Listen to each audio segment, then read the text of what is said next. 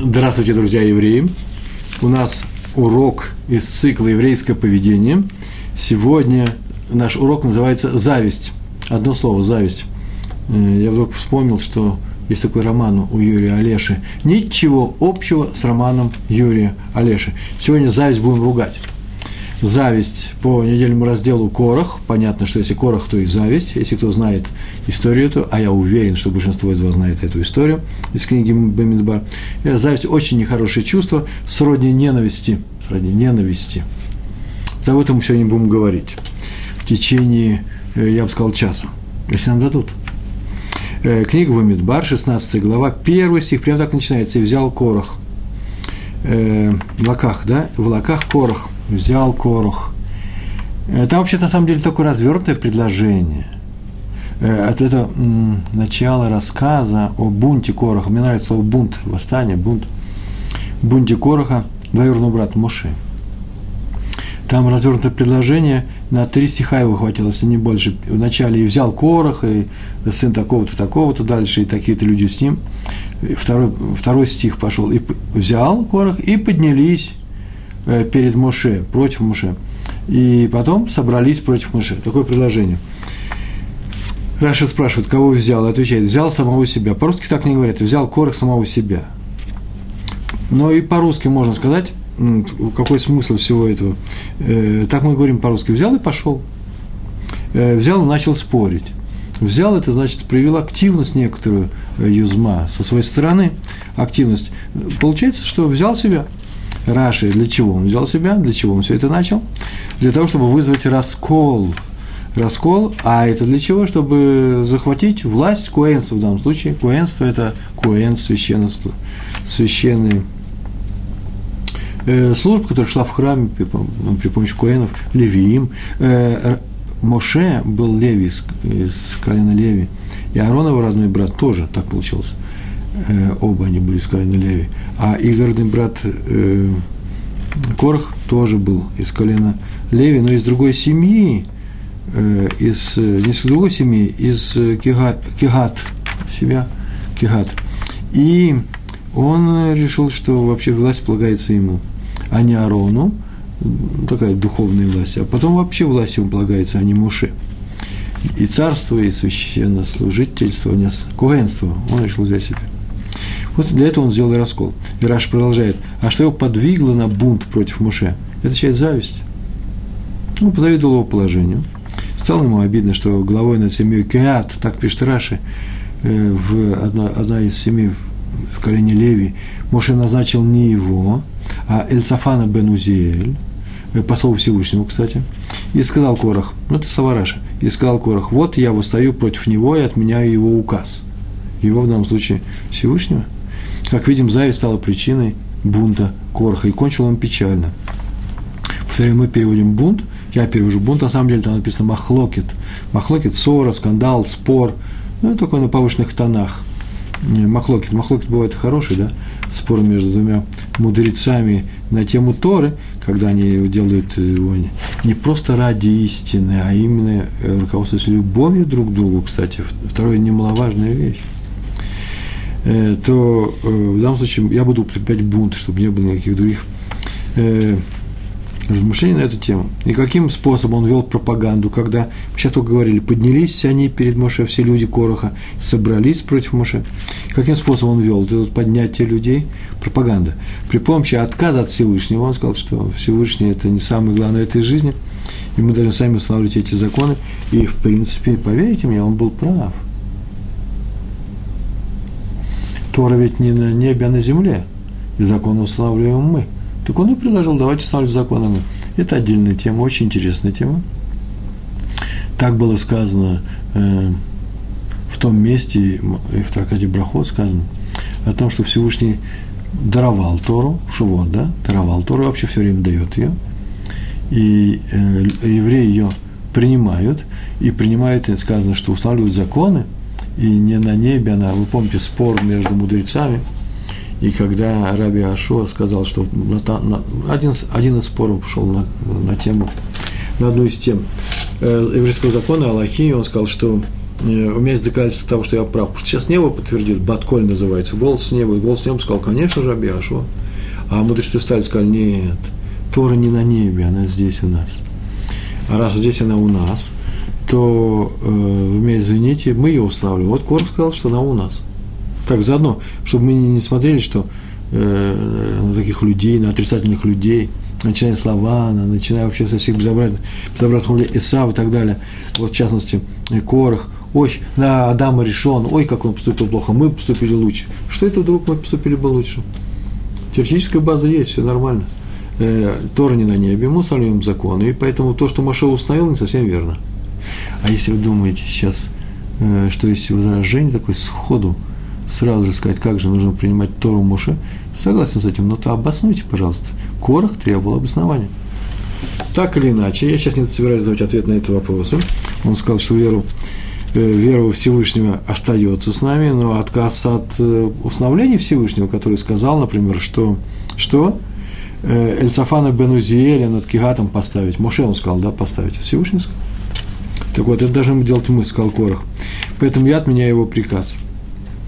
Э, значит, он действовал при помощи отказа от установок Всевышнего, при помощи насмешки этого лайцанот, еще очень важная вещь. Он был своим таким, так можно сказать, своим парнем. Вообще, Корох – это не что иное, как образ Жириновского, или наоборот, Жириновский, да? Популист, который близок к народу, выдвигает лозунги, лозунги э, близкие всем. Откуда можно удовлетворить эти лозунги? Ну, не хватит каждому там по квартире. Надо что-то делать, что работать. Это ему не сдается. То же самое и здесь. Не сдается этим вопросом. То же самое и здесь. Корх вообще вопросом не сдавался. Ему нужна была власть. Это мы видим в некоторых странах сейчас то же самое. Дайте какую-то надежду людям, вообще больше ничего не давать, и они будут тебя выбирать всегда. И говорить нужные слова. Развратить народ – как развратить?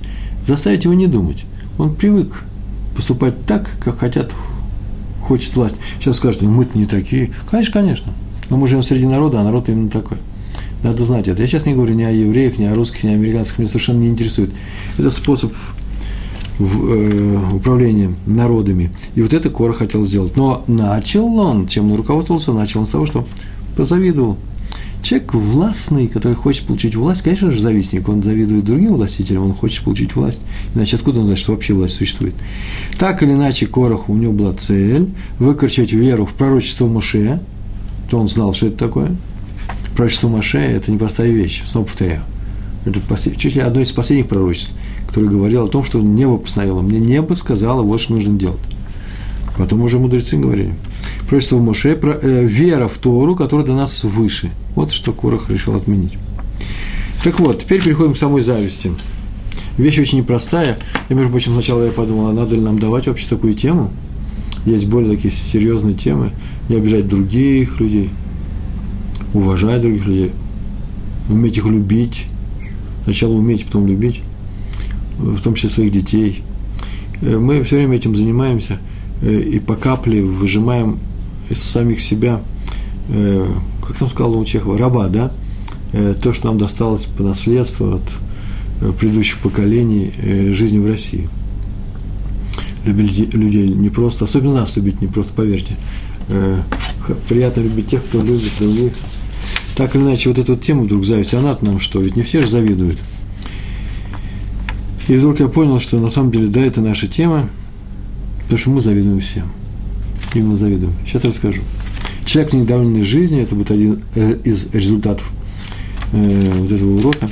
Человек недовольный жизнью, наверное, завидует другим. Почему? Потому что он жизнью недоволен, но полагает, что ему полагается лучше. Как у других, как у некоторых других. Так или иначе, известны слова книги Зоар. Святая книга Зоар, все слышали о ней. Слова такие. Кто хочет взять то, что ему не принадлежит, тот потеряет даже то, что ему принадлежит потеряет даже то, что у нее есть. Не приобретет, станет хуже. Вы сейчас скажете, ну, минуточку, минуточку, есть такие люди, которые воры, воры-олигархи, да, не знаю, э, которые что-то украли и живут себе припеваючи, но еще история не кончилась. Это самый важный момент. И наша история еще не кончилась. Правило общее, одно из самых тотальных правил. В материальном мире, по крайней мере, так. Тот, кто хочет взять чужое и лишить этого человека этого чужого, тот теряет еще больше. Своего, своего потеряет. Ну, есть несколько следствий. Тот, кто любит подарки, подарочки, я бы даже сказал, совершенно не обязательно ему, не обязательно как символ любви кого-то к нему, как знак любви. Просто любит, ну, дают, держи. Э, лежит, есть, не просит, да? Э, в то время как у евреев есть такое правило, тот, кто ненавидит такого рода подарки, вот именно тот будет, жизнь того будет продлена. Так вот, если ты взял то, что тебе не нужно, то ты рано или поздно ты расстанешься с тем, что тебе необходимо. Интересный закон. Просто нужно знать об этом. Если бы мы знали все эти законы, то, наверное, бы не было бы лишних, лишних э, поползновений, которые ведут очень, часто к нарушениям. Муше сказал Короху, там так было сказано, утром знать, даст знать Всевышний, э, кому кто принадлежит, кто его. Э, Корох выступил против, против священнослужителей сказал, что я сам против Аарона, да, его семьи. Я сам из колена Леви, я буду служить в храме, я могу служить в храме, я принадлежу Всевышнему. И вот сказал, э, э, так, пишет, так написано, Муше сказал Короху, утром Всевышний даст знать нам, кто принадлежит ему. То есть, кому быть священником в храме, тебе или Аарону. А почему утром? Почему не сейчас? Почему не здесь? И комментаторы пишут, потому что Творец создал весь мир. Он его создал. И он же отдал служение, э, служение в храме Аарону. Он создал мир, это водой его качество. Второй, он приказал, это служить мне будет Аарон. Это не закон, который выводится – представление сверху. Так вот, протестуя против назначения Арона, вы, э, сообщество Короха, выступаете, протестуете против Творца. Э, разве вы можете, так написано в Мидраш, разве вы можете поменять местами утро и вечер? Всевышний ничего не стоит, он взял это и сделал. Как Творец, который создал утро и вечер. Так вот, поэтому вы не можете выступать против Творца. Причем есть утро и вечер. Утро – это солнце, вечер – это луна. Как известно, одна, мы знаем эту историю, луна позаведовала однажды солнцу, решила отнять у нее власть, двое, э, э, я могу справиться.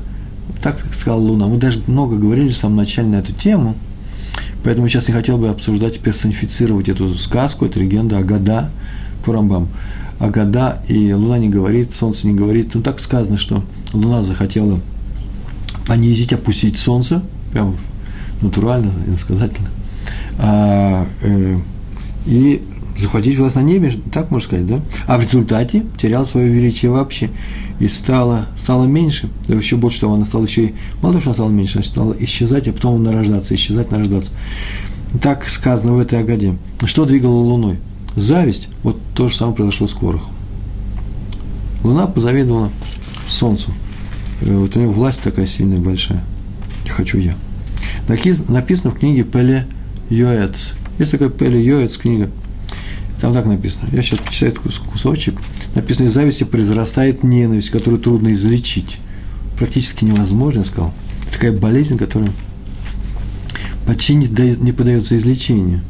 Тот, кто заболел завистью, у того тяжкая жизнь. Сейчас мы узнаем, в чем выражается вообще зависть, потому что мы с вами, конечно, не болеем завистью, завистью другие люди болеют. Да? мы сами никогда. Так вот, тяжелая у того человека жизнь. Хлеб ему не мил, так пишет, э, написано в книге Пели Йоэц. И нет у него друзей, близких друзей. Вокруг него всегда скандалы, ссоры. И ему хочется, чтобы другие совершали нарушения, он радуется от этого. Попадали в неприятности. Множество бед происходит от зависти. То вот, кто хочет достойной жизни, пусть избегает зависти. В самом начале. Э, это как гнев, который, если уже возник ежеминутно, ежесекунду, в данную секунду возник гнев, его трудно остановить. Лучше с самого начала не подаваться, потому что когда гнев пошел, вылился как лава мощной рекой, то трудно установить. То же самое с завистью. Только мы не видим, она не бурно происходит, она просто разъедает, как кислота разъедает ткань самого сердца. И человек отравляется жизнь. Это все известные вещи, тут ничего особенного не скажу, не сказал еще, но сейчас я посмотрю, что из этого проистекает. Так вот, написано в Торе, кто силен, тот, кто побеждает свое плохое начало, а именно не дает ей даже возникнуть. Правден тот, кто не интересуется чужим владением, имением, имуществом да, и качествами. Не интересуется. Не просто смотрит, говорит, ой, хорошо бы мне, ой-ой, что я подумал, нет, не буду завидовать. Нет, он даже и не смотрит. Книге Мам Лоэз написано, что тот, кто завидует другому его имуществу, выступает против Всевышнего. Выступать против Всевышнего, кфира называется, кофер. Я даже сначала прочтем, что это написано. Выступает против Всевышнего, который дал другому больше, чем, чем тебе, чем ему. И притча. Э, царь, приводится в этой же книге, Маам Луэс, притча «Царь рассадил сановников, близких к нему, свой двор, согласно своему, согласно своему к ним отношению. Ну, кто, ему, кто им любим, тот поближе, кто подальше, тот подальше. Э, по-моему, так себя и рассаживают, да, в некоторых правительствах пресексит правительство, и кто высокий пост занимает, э, тот поближе, там, президенту, премьеру, не знаю. А э, это же и есть хорошие отношения со стороны власти. Почему? Э, потому он получил этот пост. Часто очень из любви. Не того, что он справляется с этой работой. Начальники им всегда выбирают себе подчиненных, которые справляются с работой. А тем, а тех подбирают с кем им легче работать. Ну, неважно, это отдельный разговор про начальника. Так вот, он рассадил сановников согласно этому рангу. Один возмутился, почему такой-то сидит к царю ближе, чем я? Ну, царь услышал, наказал его. Насколько это понятная вещь. Очевидно, что наказал бы его. Почему? Потому что выступает против. Чего? Распоряжение царя. То же самое и здесь. Распоряжение царя у этого будет, а у тебя этого не будет. Ты вот я хочу, ну хоти. Но нельзя завидовать. Нельзя выставать в сердце против Всевышнего. История про Шлому бен Иуда ибн Гвероль. Значит, мусульманская Испания, это значит первая половина XI века. Он был известный философ, мудрец, поэт, э, многоодаренная личность. Человек был непростой, прожил очень мало, прожил чуть больше 30 лет. В знаете, написано 37 лет. Вы интересно. Написано в одной из книг – что завистники не живут больше 35 лет.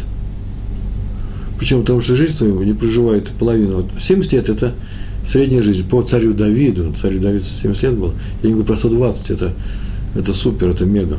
А обычная жизнь э, для царя дают 70 лет.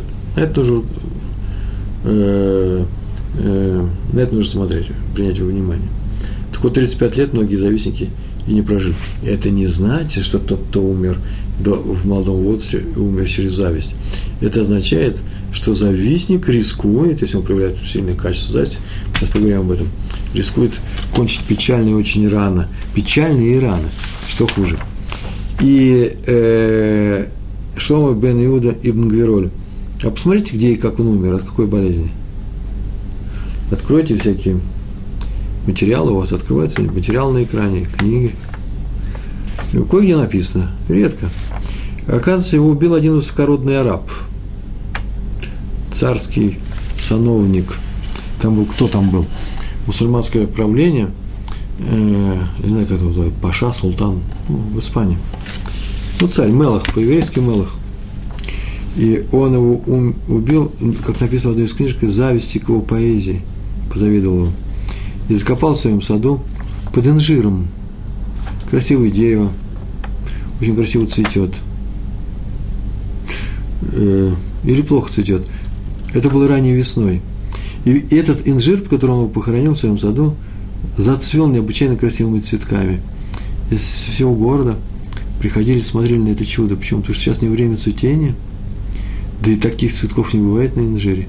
И даже царь пришел, и все смотрели на это.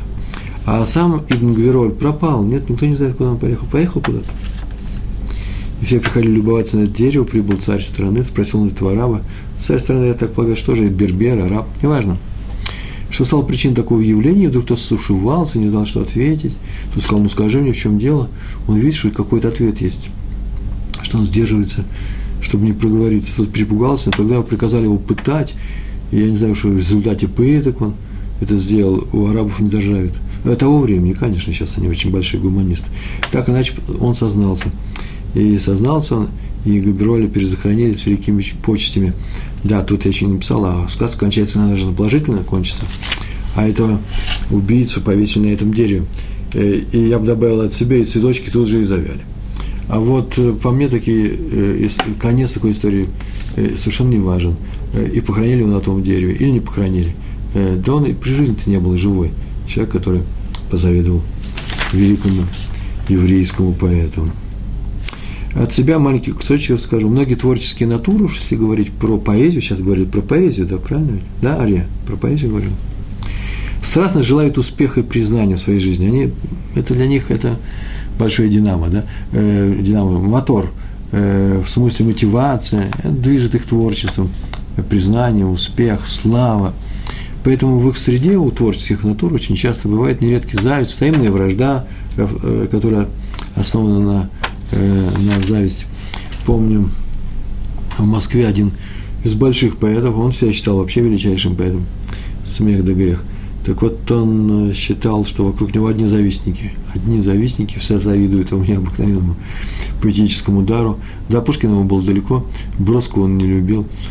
Даже не знаю, живой он или умер. Но печальная эта история. Я вошел в историю из одного стихотворения. Я помню, как он говорил, я сам был присутствовал при этом. Все вокруг одни завистники. Да и мама утешает сына, поэт, плачет, ой, мам, мамочка, меня там не издали. Или вот критики такие-то плохо пишут обо мне. Мама говорит, они завистники. Успокаивает его. Как это может успокоить? Это вообще, это же более еще страшная история жить среди завистников. Так вот, часто бывает наоборот. Э, неуспех художника или поэта становится причиной того, что он объясняет свой кризис именно завистью, происками коллег. Это распространенная болезнь искать причину неудач не в себе, а в других, ссылаясь на их зависть.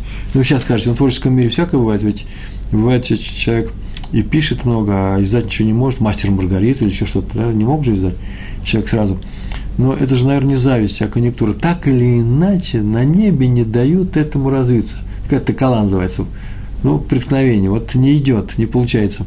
Так выступать против людей можно, конечно, но не имеет смысла. И говорить, что они тебя завидуют. На самом деле сверху распределить. Поэтому лучше вообще, я так думаю, оставить круг таких творческих, ну, в кавычках, творческих людей, без кавычек, творческих людей, чем болеть завистью. Почему? Потому что зависть уничтожает личность человека, и тем скорее она убивает человека, чем талантливее был сам завистник. Чем талантливее, тем зависть его убивает. Итак, то, что произошло с Корохом, у нас описано – перке, а вот 4 главе, там так написано, зависть, алчность и стремление к почету лишают человека мира. Могу повторить. Сейчас ехал с, э, в автобусе, прямо сюда ехал, э, с человеком, э, Рамом Давидом Кульянским, из Кириат Сефер мы вместе ехали. И он ехал в университет давать урок, и на эту тему как раз мы поговорили. Зависть, алчность и стремление к почету лишают человека мира. У нее есть группа просто здесь, в Иерусалиме, в университете, э, русская группа, на русском языке, они на Талмуд проходят, обсуждают его. Зависть, алчность и стремление к почету. Кого-то зависть кина, э, алчность э, тава, в данном случае, и стремление к почету, кавод, лишает человека мира. Не, в, не мира в смысле покоя, а мира в смысле существования, мира, выводит его, жизни. Э, кина, това уваж... и уважение, да, почитание, тщеславие, на самом деле, нужно сказать, тщеславие, стремление к почитанию. Если кто-то думает, что это не о нем, ибо он почти никому не завидует, что он не алчен, не ищет власти почет, то это ошибка. Скорее всего, это рассказано, значит, у нас в каждом есть такой, все это такие вещи. А, кстати, между прочим, что вот мы сейчас рассуждали в автобусе, а что общего между этими вещами? Зависть, алчность, стремление к почету, честолюбие. Зависть у меня внутри, алчность, это мое желание что-то схватить внешнее из этого мира, а стремление к почету, вообще мое отношение к людям, я хочу, чтобы они меня уважали, почитали, боялись, я тщеславен, я тщеславен, дайте мне мою славу. Я самый крутой из начальников. Так вот, это же разные вещи. А что общего среди них? А то, что они одинаково действуют на сердце, убивают его. Это, как я говорю, кислота, которая разъедает сердце. Смерть, просто смерть. И человек попадает в рабство от этих трех вещей. Вот, почему это ошибка, когда мы думаем, что нас это не касается? Так вот, зависть всегда поселяется в сердце, если, если с ней завистью не бороться. Всегда. Алчность – это желание, которому уступаешь.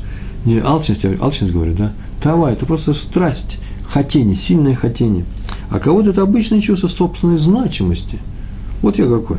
Например, желание укрепить свой авторитет, сделать других зависимыми от себя. У учителей бывает иногда. Бывает у папы с мамой. Мама хочет, меня тут никого не уважает, говорит она. Вот это вот желание, это, это то же самое, не что иное, как ковод, стремление к ководу. Может, это другой ковод, может, здесь написано перки а вот о каком-то плохом ководе, а когда мама говорит, я хочу, чтобы меня уважали, э, вообще какой-то хороший сорт ковода. Не думай, иначе было бы сказано, что э, про исключение здесь нет исключений. Как у любого начальника, который хочет, чтобы его слушались, независимо от его собственных талантов, от необходимости в работе, декларированной цели коллектива, собрать для чего что-то делать, так вот ему, э, он хочет, чтобы его уважали. Это вот называется тщеславие. В конечном счете всегда это комплекс неполноценности. Маленький, неуверенный в себе человек хочет стать повелителем хоть кого-то, хочет со своих детей, жены, например. Он хочет, чтобы жена его почитала. Я не против, это отдельная тема, очень хорошая тема. Каждый хочет быть в своем доме царь. Так написано в наших книжках. Э, хорошим царем, кстати. Это тяжело быть хорошим царем. Он хочет, чтобы его жена почитала, жена его почитает, она оказывает ему почет. Но если это все происходит от того, что у него комплекс неполноценности, все смотрят на него как на, на шестерку, на пешку, на маленькую такую личность, а вот в доме-то он развернется, я в доме-то я отыграюсь. Вот это безобразие, это называется повышенное тщеславие. И именно комплексария. Почему? Потому что он не уверен в, в собственной значимости. Тора говорит, этого не надо делать, с этим надо бороться с завистью, с алчностью и тщеславием. Но возвращаемся к высказыванию Зора. Кто хочет взять то, что ему не принадлежит, тот что? Потеряет даже то, что ему принадлежит. Э, и несколько примеров так поступил Нахаш. Нахаш – это змей, уговоривший Хаву. Помните эту историю, да? Адам и Хава. Он должен был быть старшим среди всех зверей, вообще старшим руководителем. Я не знаю, чем ему нужен начальник, но вроде так Мидраш пишет. А потерял, э, позавидовал человеку, Посмотрите сами, в книгах написано, какого рода зависть и чего он такого увидел, что есть у человека, а у него нет. И стал ниже, в конце концов, и у ниже не всех. Землей питается, и вкус ее не чувствует. Что может быть хуже?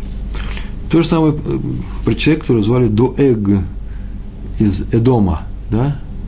Доэг, соратник, соратник, соратник царя Шауля, не царя Давида.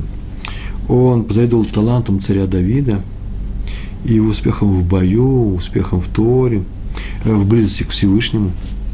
И он доносил Давида царю Шаулю. Ну, история на самом деле, хоть два слова сказать об этом надо.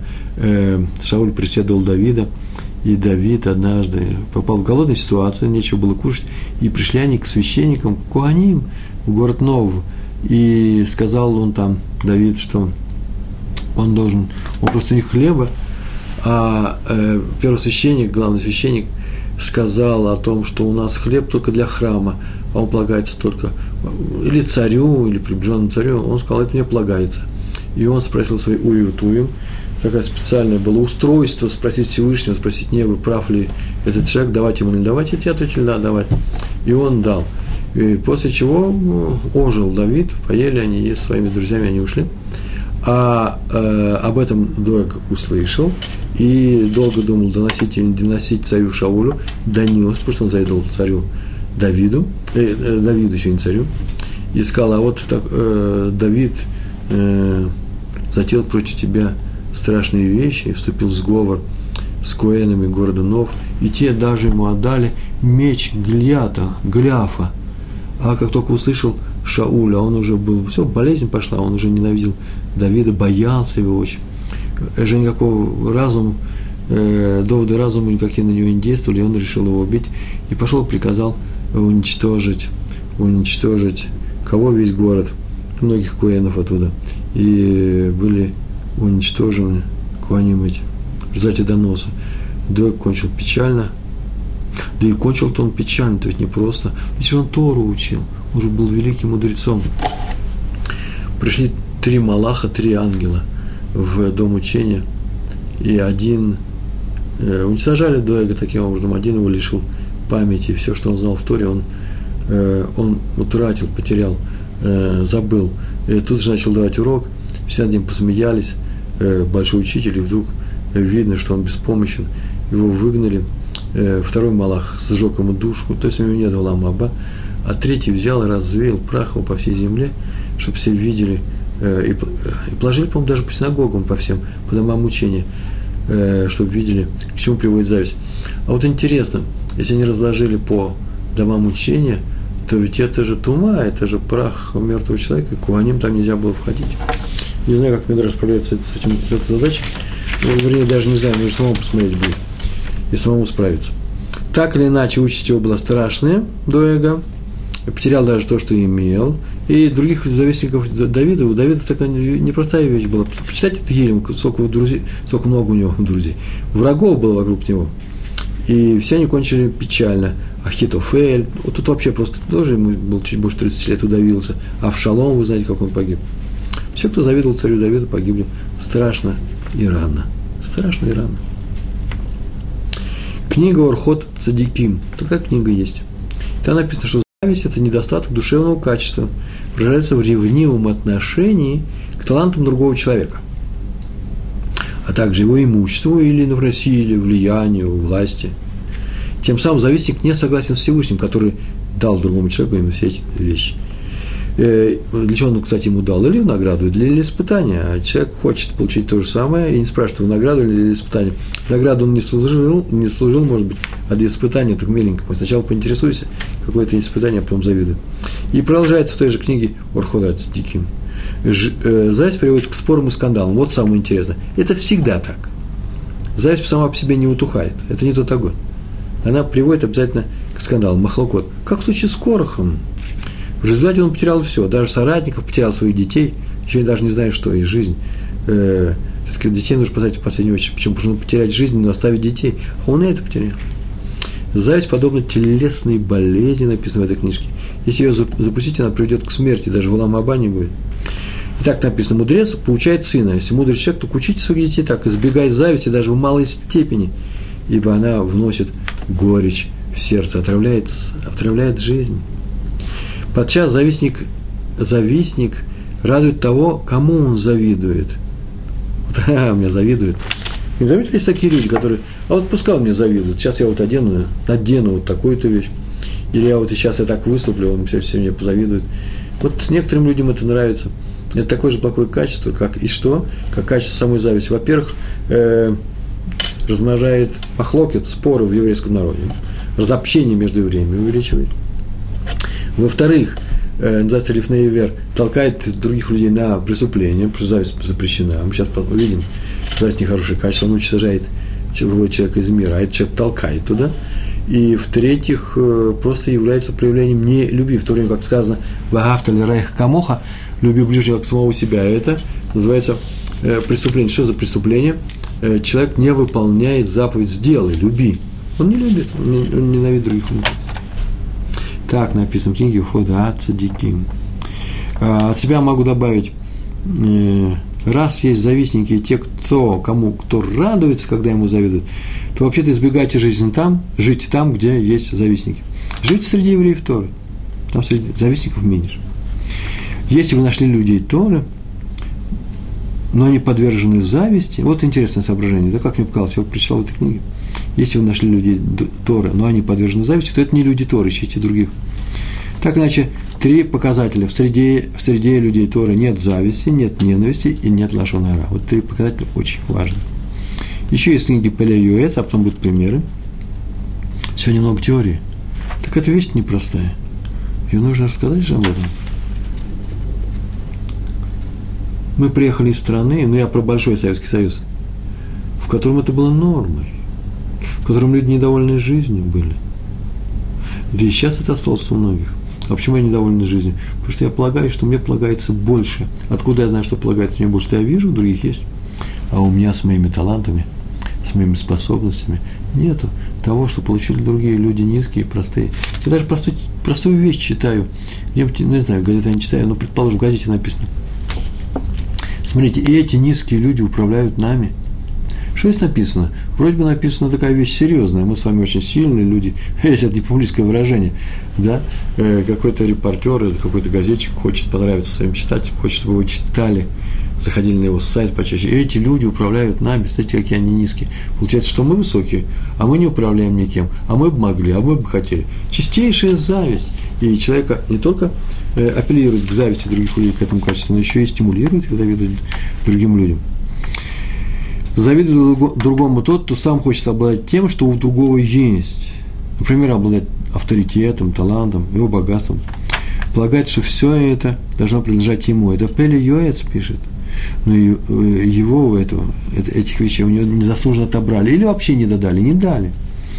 И он возбуждает в, в других людях ненависть к объекту своей зависти оговаривает его. Смотрите, у него есть, а он недостоин этого, он его не любит. Так рождаются великие споры, расколы в еврейской среде.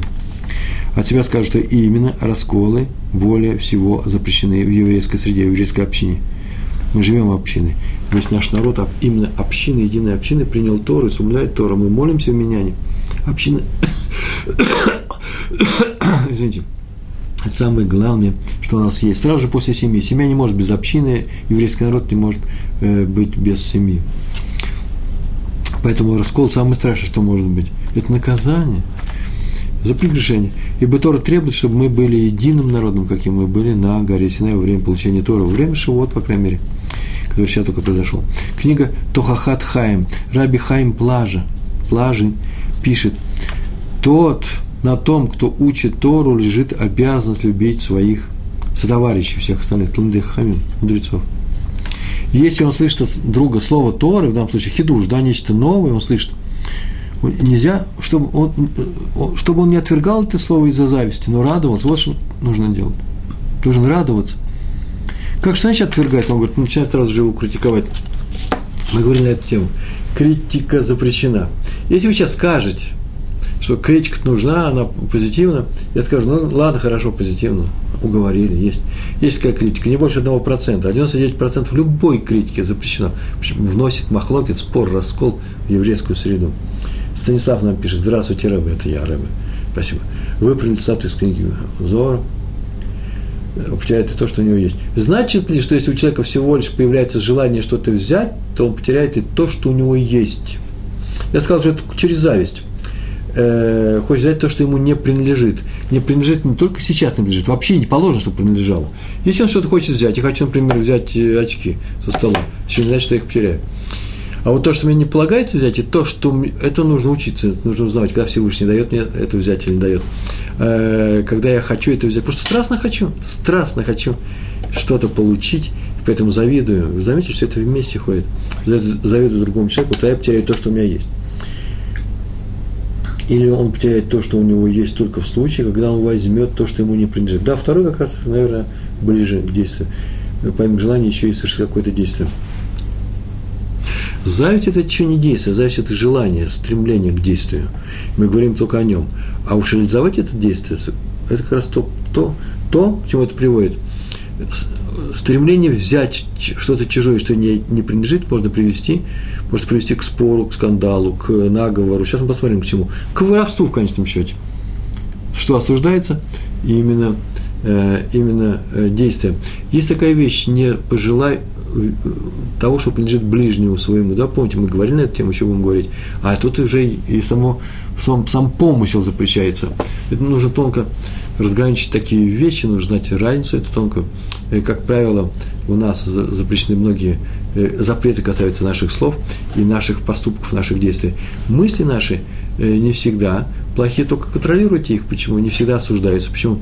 Потому что они часто реализуются в действии, а вот действие э, запретное, как раз оно и запрещено. Поэтому нужно управлять своими желаниями, своими мыслями, своим хотением взять чужое.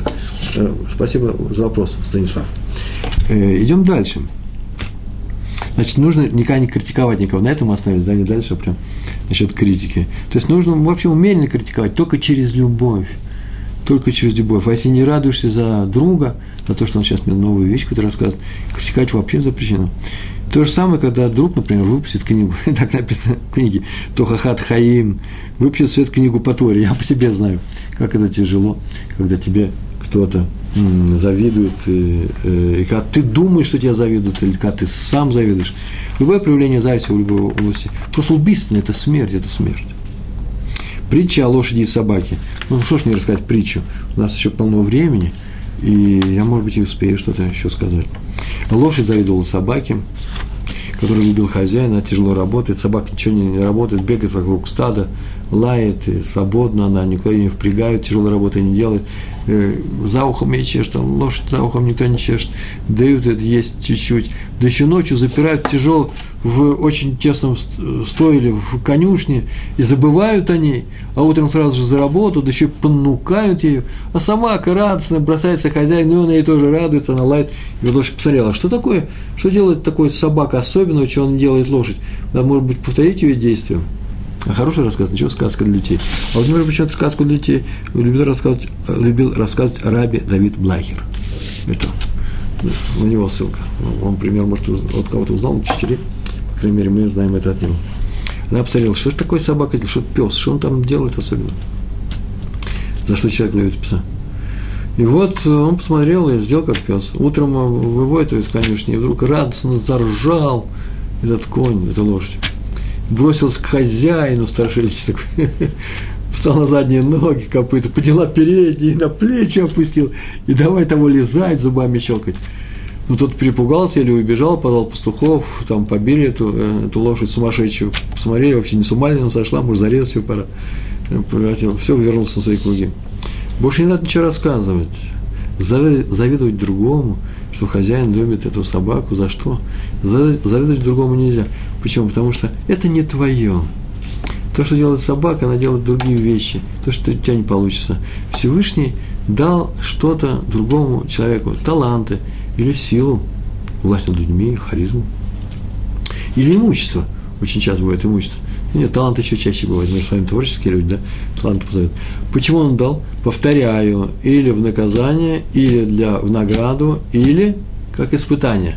Мы хотим получить это как награду, что мы сделали, мы хотим получить это как э, наказание, что такое плохое мы сделали, а, или мы хотим испытание. Всевышний дает испытание, которое мы можем выдержать, и еще. Каждому он дает то испытание, которое ему полагается. Ни одно испытание нас не обойдет наше. Так или иначе, у нас про собаку с конем мы кончили рассказывать, в чем выражается она, в чем выражается зависть. Завистнику угнетает не только собственный неуспех, сколько успех ближнего – вот что интересно. Его эгоизм настроен не на то, чтобы получить, а на то, чтобы лишить другого. Хорошо, чтобы у него не было. Завистнику приятен не успех, а ошибка того, кому он завидует. Вот в чем выражается болезнь. Так сказал Аман. Аман, помните Аман, что сказал? Ему власть не нужна. Так сказать, своей жене сказал, да?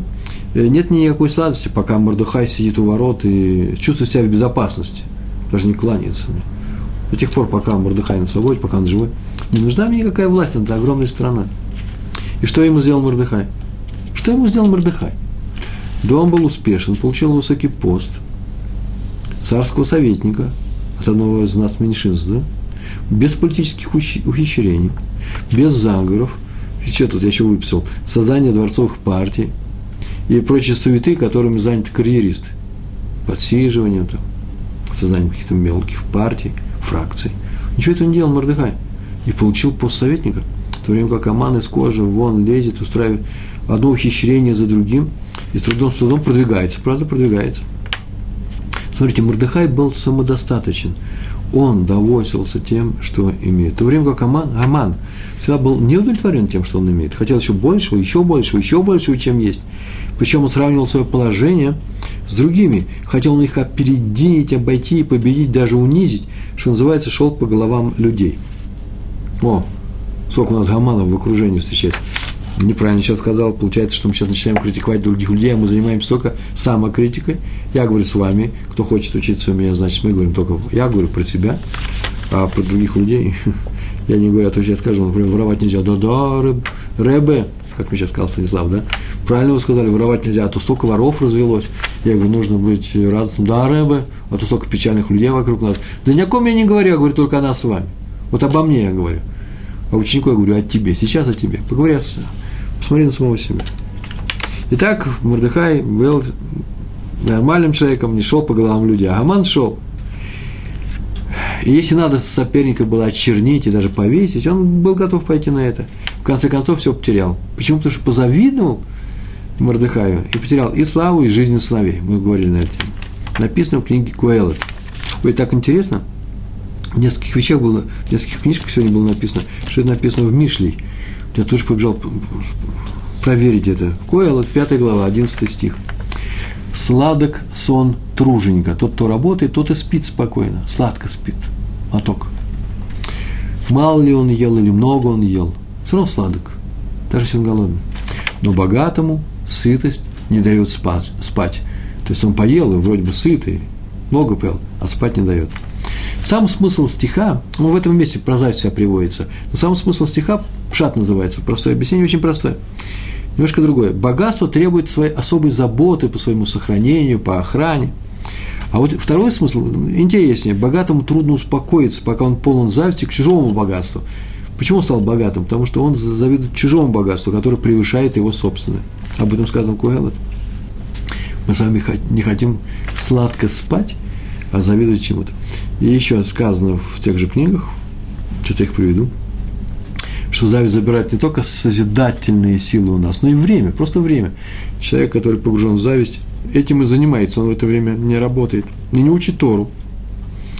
Зависть отвлекает, становится доминантой жизни, я бы сказал. Она подчиняет себе. Зависть вообще не может учить Тору. Ему не до Торы. Он не может даже молиться. Почему? Потому что он завидует другому. Зависть – это работа. Смотрите, если человек постоянно учит Тору, то, скорее всего, ему вообще не знакомо чувство зависти, если он постоянно учит Тору. Одна из, одна из проверок. Зависть, как мы говорили, не, не чувствует вкуса жизни, его существование отравлено. Он думает, что вкус чужой жизни – вкус чужой жизни, вот то, что у него ему более сладок, чем вкус его собственный. Он не спешит вкусить собственную жизнь. Интересно, в самом вкусе, да? Что-то оно ко мне пристало. Он хочет, чтобы другой лишился своего вкуса, осмысленного поведения, осмысленной, осмысленной жизни. Ему надо не приобрести, а отнять. А, вон, на эту тему же еще есть такая тема. Вы знаете, появилась целая команда ну не команда, а целый класс людей, которые занимаются тем, что выискивают за определенными людьми о грехе в жизни, в частности в интернете, например, э, собирают команду, э, так мне рассказывали, и обсуждают их, смеются, издеваются. Э, нет, это хорошо, у них появился хоть смысл в жизни. Но это вроде бы как блог, да, завести блог, собственно. Тараканы завели свой блог, и там описывают поведение хозяина квартиры, в которой они живут. Вот интересно хозяину квартиры читать блог своих тараканов. Э, один из английских лордов, Лоуренс, еще кто-то, так сказал, разве э, хозяину, а, нет, он еще интересно сказал, э, разве бомжу, ну, без, беспризорному, как по-английски это будет, разве бомжу интересно, что о нем думает его собственная блоха. Да, точно, я учил такой. Бомжу не интересно, что о нем думает его собственная блоха. Э, так вот, блоха, она просто, наверное, завидует даже бомжу, своему телу, на котором она живет, э, завидует, и поэтому у нее смысл жизни есть. Э, или опорочить того человека, или посмеяться того, на ком она паразитирует. Завистник паразитирует на том, к кому зависть его обращена. Почему? Ведь он же зависим от него. Он же ему завидует. Страшные вещи сейчас рассказываю. Надо, может, превратить что-нибудь радостное сказать. А сейчас что-нибудь радостное скажем. Так вот, как вылечиться, вылечиться от зависти? Только усилием, усилением своей веры в Творца, в то, в то, что Он дает каждому ровно столько, сколько ему надо – не окончательно, я сейчас, не, может быть, недоволен своей я своей долей доволен, даст больше, даст меньше, я буду этим доволен. Еще не знать, что сейчас уже финал жизни, надо, согласен, стремиться иногда к большему, э, ну, я бы так сказал, к минимальному уровню материальной жизни. Но не меньше, а и, или к максимальному, и, и к максимальному уровню постижения Торы. Вы видите разницу, да? Но не надо ориентироваться на других людей. Еще сказано, кто богат, ну, талантом, имуществом, силой, успехом. Тот, кто доволен своей долей, таланта, пути, по которым надо пройти, торы, которые нужно еще выучить. И тогда не будет зависти. Это ответ на вопрос, что делать с завистью. А Отся, многие говорят, дайте мне большие деньги, я знаю, что с ними делать. Это не так. Всевышний не дает испытания тому, испытание большими деньгами, раз он не дает, значит, тот, кому это не дано, скорее всего, не выдержал бы этого испытания. Э, и богатые люди иногда часто кончают не очень хорошо, как, например, Элимелх во время Рут, помните, да, ушел он в другую страну, и там кончил совершенно печально, э, все умерли. Э, то же самое с талантами. Не каждый может быть Моцартом. Завидовать Моцарту нельзя. Это я в адрес Сальери. Почему? Потому что если, если бы дал данному человеку талант Моцарта, то гениальность Моцарта могла бы уничтожить данного человека. Талант требует колоссальных усилий – его надо взращивать, им нужно уметь управлять. Талант может творить добро, но не каждому это под силу, под силу, по силам. История про раби Йоханана Айбишица. Оказался он однажды на Йом-Кипур в одном городе. Там молился в синагоге, у стены Мизрах называется, да? Э, почетной стены. Рядом с ним стоял важный человек из местных важных воротил, крутой еврей. Он плакал, молился, красиво молился очень, рыдал на взрыв. И все время прочитал, кто я такой? Я прах, прах, офер, прах при жизни, ничто при жизни, тем более после смерти. Так он молился. А после молитвы, это была вечерняя молитва, в Йом-Кипур, подошел к нему Габай, служитель синагоги, и спросил его, уважаемый, мы решили вам, ну, положено ему по статусу, очень важный человек, вам дать алия, алия, вызов к Торе на завтра утром, да, в Йом-Кипур. Э, вы какую хотите, такую такую? А там надо вам сказать, в Йом-Кипур самая почетная, третья или как минимум шестая. Третья, самая почетная. Он сказал, о чем вы думаете? Конечно, третья. Здесь что, кто-нибудь есть поважнее меня? Так, Рава Айбишец это удивило, что он подошел, потом спросил, а как понимать слова твоей молитвы? Я прах при жизни. И тут же ты сказал, если кто-нибудь есть почетнее меня, более уважаемый. А тот сказал, послушай, это я сказал Габаю, это я говорил Всевышнему, это разные вещи совершенно. Тут даже нечего добавить. Пустые слова он произнес Всевышнему, какая-то была не молитва. Он как раз очень такой тщеславный человек. И он понимает, что он важнее всех остальных, это называется зависть. Какая зависть? Зависть к уровню высокому, он хочет остаться на высоком уровне. И Корах начал с требования отдать ему руководство над своим кланом, а пришел к восстанию против Аарона за а потом против Моше с руководством народом. Это самый плохой путь. Почему? Так работает Ецарара. Смотрите, вы помните, в самом начале мы проходили, что если человек идет плохим путем, то Всевышнему не мешает. Если бы он мешал, получился у нас нет свободы выбора, мы все пошли бы хорошим путем. Просто повел бы нас Всевышний, и все. Если он идет хорошим путем, Всевышнему помогает выбивать трудности, а если идет плохим, не мешает. Если человек выбрал плохой путь, он позвонил другому человеку, как работает Яцергара, плохое качество? Человек пошел, он пошел плохим путем, путем, вы слышите слово какое, идет путем, он называется удаляется от Всевышнего. Чем он больше удаляется, тем меньше у него связь со Всевышним, или расстояние до него, как хотите, и тем больше у него простор для своего Ецера. А следовательно, чем больше он занят завистью, тем больше у него э, происходит э, э, разлив, как полноводная река, разлив этого качества. Зависть так работает. Принято считать, что есть два чувства зависти, черное и белое. Черное, когда человек хочет лишить другого чего-то, а белое, когда он, что у него осталось, то, что предмет зависти. Я хочу, чтобы у меня это было, например, такие же успехи. Я хочу учиться. Так сказано, между прочим, зависть между мудрецами Торы приводит к чему? К мудрости. Кинат Талмидей Хахам, Марбе Хохма. Э, такая зависть не приводит к спорам. Как сказано, мудрецы Торы увеличивают мир в мире. Да, Талмидей Хахамим, э, Марбим Шалом Баулам так сказано, личный мир в мире, нет споров. Но я бы так сказал, что вообще любая зависть, даже белая зависть, есть, как мне кажется, я уже читал об этом в свое время и говорил на эту тему, есть нечто такое завистливое. Любое качество, зависть, э, это тоже непростая вещь. Можно ориентироваться на что-то, пожалуйста, но не завидовать. Все-таки по-русски зависть это, да, когда, ой, у него есть, а у меня все еще нету. Когда же это будет? Хофиц Хайм сказал, что к напрасной ненависти между евреями ведет именно зависть. Ее результаты, так он написал в книге Шмират Алашон, гнев, сплетни, обман, оскорбление, алванат пуним. Это человек, да, оскорбляет при всех. Мстительность, лишение проносы. О, это очень важная вещь. Это вот есть такая беда. Э, ко мне приходят и говорят, вот такой-то вот ваш русскоязычный человек хочет такую-то работу получить, как он работает. Надо моментально говорить, хорошо. Он справится с работой, поверьте, он не хуже нас с вами. Главное, чтобы что? Справиться. Главное, что нужно, чтобы дать бороться за то, чтобы человек получил проносу. Не лишите его, не дай Бог сказать отрицательные вещи. Один еврей, а другом еврей, тем более русскоязычный, даже спрашивают, потому что мы друг друга больше знаем. Боритесь за э, боритесь за то, чтобы другие могли что-то получить. Разве Аман завидовал Мордыхаю в полном смысле этого слова? Ну, не в полном смысле, в половинном этом смысле этого слова он завидовал. Ведь он хотел получить тем признать собственную значимость, он хотел получить власть. И он знал, что мешает ему Мордыхай. Мордыхай, конечно же, он завидовал. Так сказано в наших книжках. Не будь там, не будь у Амана зависти, и не было бы ничего. Ой, такой вопрос не возник. Так это хорошо, что было, что. Поэтому он, э, он и нарвался на, да, еврейский народ э, получил порим, и мы выжили. Я думаю, что немножко нелогично. Не будь Аман, так не, не надо было бы выживать. Это отдельный разговор, мы на эту тему еще поговорим. Так, зависть страшная болезнь. Никогда она не удовлетворится тем, э, что ты уже имеешь. И в зависти нет, кстати, никаких объективных причин. Она всегда идет предмет своего приложения. Человек думает, вот мой враг, или вот человек, который не заслужил, что-то получил, может быть, я ему завидую, но вот он перестанет получать это, и мне будет хорошо. Не, нет, зависть человека – это такое качество, оно будет приложимо к другому человеку. То есть, если мы кому-то завидуем, осторожно, это большая опасность, это будет развиваться, если мы не, не, не, не уберем это. Сказано в Мишле, 14, 14, 14 глава, 30 стих. Жизнь для тела – это э, кроткое, но горделивое сердце.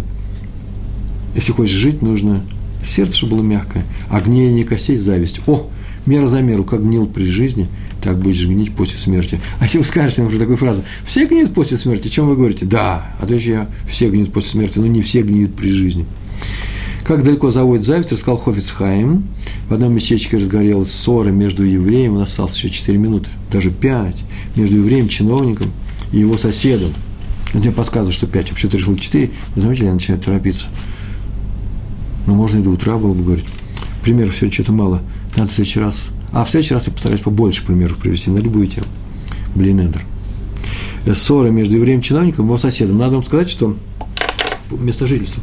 Надо вам сказать, что э, раньше были такие случаи, когда царские, ну, чиновничество, чиновничество получали и евреи из своего места э, в каком-то местечке. Если, спрашивает Станислав снова, если зависть отвлекает от изучения Торы, значит ли это, что изучение Торы может отвлечь и даже помочь в ускорению зависти? Изучение Торы лечит от всего. Зависть отвлекает от изучения Торы, значит, недостаточно учим Тору. Погружайтесь в Тору, и вы увидите, что зависть уходит. Нет всякого сомнения, это просто как, это просто кислород. Дышите кислородом, и вы увидите, что проходят многие болезни. Э, зависть отвлекает от изучения Торы. С этим нужно бороться. Я больше не просто зависть, от изучения Тора отвлекает Ецер, в частности, и зависть. Так вот, э, разгорелся спор, и последний так позавидовал с высокому положению, он чиновник, получает зарплату в царских тугриках, э, рублях, и решил написать на него донос. Это зависть приводит к страшным вещам, страшным. Его стала отговаривать жена. Слушай, если его сменят, то нашего сына, может быть, возьмут в армию а он может быть там еще, он такой нормальный человек, он может помешать этому. Знаете, что он ответил этот муж? Хольцхайм рассказывает, пусть заберут в армию меня, тебя, моего сына, всю нашу семью, но только я не могу видеть, как тот командует. Прям чистейший роман. Это случай, как работает зависть. Как только человек плохие вещи делает, сразу видно, о, зависть. В книге Сефер Хасидим рассказывается, один человек решил сесть, вторая история, или сидеть во время молитвы. Рядом с Арона Акойдыш, там, где хранится святых Торы, там моя молитва дойдет до, до неба быстрее. А, там он никогда раньше не сидел, и ему один мудрый человек посоветовал, лучше не садись туда, там все-таки уже люди сидят, уже там уже принятые места, и купили они, или уже так принято здесь. Как бы спор не было, он говорит, знать, что не знаю, я первый пришел, я сяду, чужое место, не чужое, я с Богом буду говорить. И разгорелся спор – и шум, крик, и он молился на другом месте, его молитва стала вообще еще хуже была, чем раньше. Так написано в Сефер Хасидим. Э, тот, кто позавидует другим людям, которые сидят с Аароном, потеряет даже то, что у него было. Правда, понятно, что там скандал разгорелся, те люди тоже плохо поступили. Те люди поступили плохо, у меня всякую э, спору. Они устроили ссору. Но это проиграл вдвойне, ведь он не просто устроил ссору, он еще и позавидовал. Два вида вещи. Вывод. Если мы видим, что в результате наших действий сейчас разгорится какой-то спор, спор, ссора, будет в повышенных тонах вестись разговор, э, то даже, может быть, из-за плохого характера нашего оппонента, да, того, с кем мы сейчас вступаем в конфликт, мы уже видим, что сейчас будет конфликт. Это потому, что он сейчас заводит конфликты. Наступаю я. Не тот случай сейчас рассматриваю, когда кто-то на меня свалился, что-то разгорелось на ровном месте. Нет, тот случай, когда я уже вижу, сейчас будет, ой, сейчас будет горячо. А раз будет горячо, по причинам плохости этого человека, вне всякого сомнения, я же хороший, то надо срочно посмотреть, что нами движет, когда мы вступаем в этот конфликт. Почему? Потому что если зависть, надо, нужно срочно уклониться. А обычно, скорее всего, она. Любой вид зависти. Трудно в этом признаться, очень трудно, необычайно трудно. Она как, я не знаю, как сказать, привести пример, как проект, который кусает глубоко, не поверхностно. Взял, потом помазал, все. Нет, глубоко, как змея. А, клещ. Клеща трудно достать. Но, между прочим, а что делать с плохими людьми? Кто их урезонит, если не я? Ну, оставим это для Всевышнего. Если он запретил мне завидовать и ссориться, две вещи – завидовать и ссориться, вступать в конфликты, делать скандалы и завидовать, видите, завидовать и ссориться. Третий раз скажу, то он делает это мне не в ущерб. Ущерб он мне не сделает. А что это означает? Значит, означает, что он сам найдет на плохих людей управу. Хорошее соображение. Если я думаю, что он не найдет на них управу, получается идолопоклонство. Я думаю, что там их несколько Всевышних, или он не всесильный. Так или иначе, деваться нам с вами некуда. Хотим мы быть хорошими евреями, хотим быть с вами евреями Торы, хотим, чтобы было всем хорошо, хотим любить людей. А поэтому ни места зависти, даже в малейшем ее проявлении в нашем доме, в наших сердцах с вами. Большое вам спасибо за урок. Всего хорошего. Шалом, шалом.